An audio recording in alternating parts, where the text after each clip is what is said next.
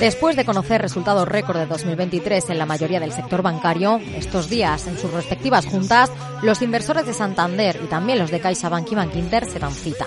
Y lo harán con órdenes del día, que entre otros puntos abordarán la subida de dividendo a los accionistas y nuevos programas de recompras de acciones. Pero las entidades españolas no son las únicas. HSBC, el banco más grande de Europa, también lo lleva en su hoja de ruta. Anuncia un nuevo plan de recompra de acciones valorado en hasta 2.000 millones de dólares y tan solo dos días después de finalizar su programa de 2023. Además, el gigante financiero ha aprobado el dividendo anual más cuantioso desde 2008. Se trata, por tanto, de unos movimientos que ya forman parte de la realidad de las entidades bancarias. En palabras de José Luis Carpatos, director de SerenityMarkets.com. Los bancos pues últimamente están anunciando bastantes recompras y aumento de los dividendos o ambas cosas a la vez. Pero ¿tienen sentido estos movimientos? Cárpatos pone sobre la mesa que existe un debate en el mercado. Este es un debate que tenemos desde hace mucho tiempo. Si tú recompras tus acciones, pues de alguna manera dejas de invertir o dejas de hacer cosas de cara al futuro. Pero es un debate que no tiene un vencedor claro en los últimos tiempos pero en general, parece que los expertos ven las recompras y los dividendos con buenos ojos. Álvaro Blasco, director de ATL Capital, reflexiona así sobre los últimos anuncios de Santander. Tiene todo el sentido. Hemos visto unos beneficios eh, récord eh, y por lo tanto teniendo en cuenta que la entidad a quien tiene que satisfacer básicamente esas accionistas, pues ha decidido esta fuerte subida del dividendo complementario del 2023, ¿no? O sea que yo creo que es una gran medida, la recompra de acciones pues también lo es. Una gran medida que también comparte Antonio Castelo, de iBroker.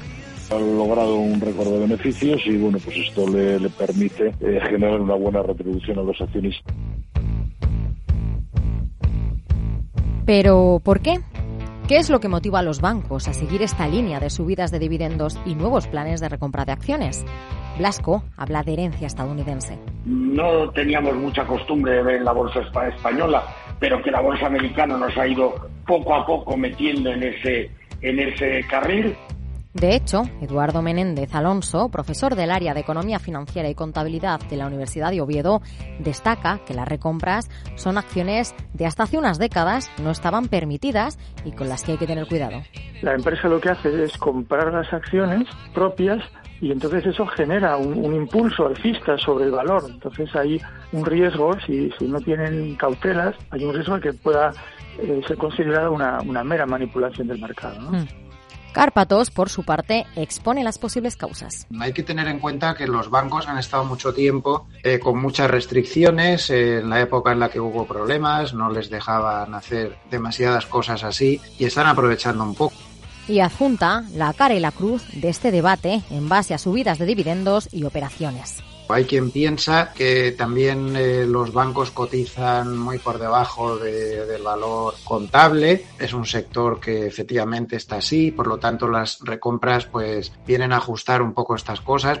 Para añadir, pero también hay quien piensa que esto es un poco pan para hoy en el corto plazo, dar retribuciones a corto plazo y hambre para mañana, ¿no?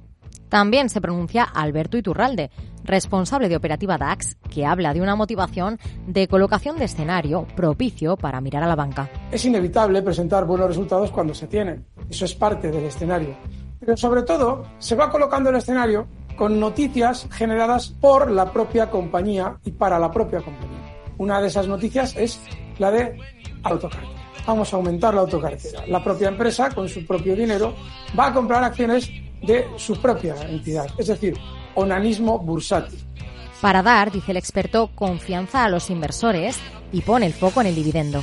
Y el clásico en España, que obviamente todas las entidades saben que el inversor español es de una ignorancia bursátil supina, se le da dividendo, el dividendo.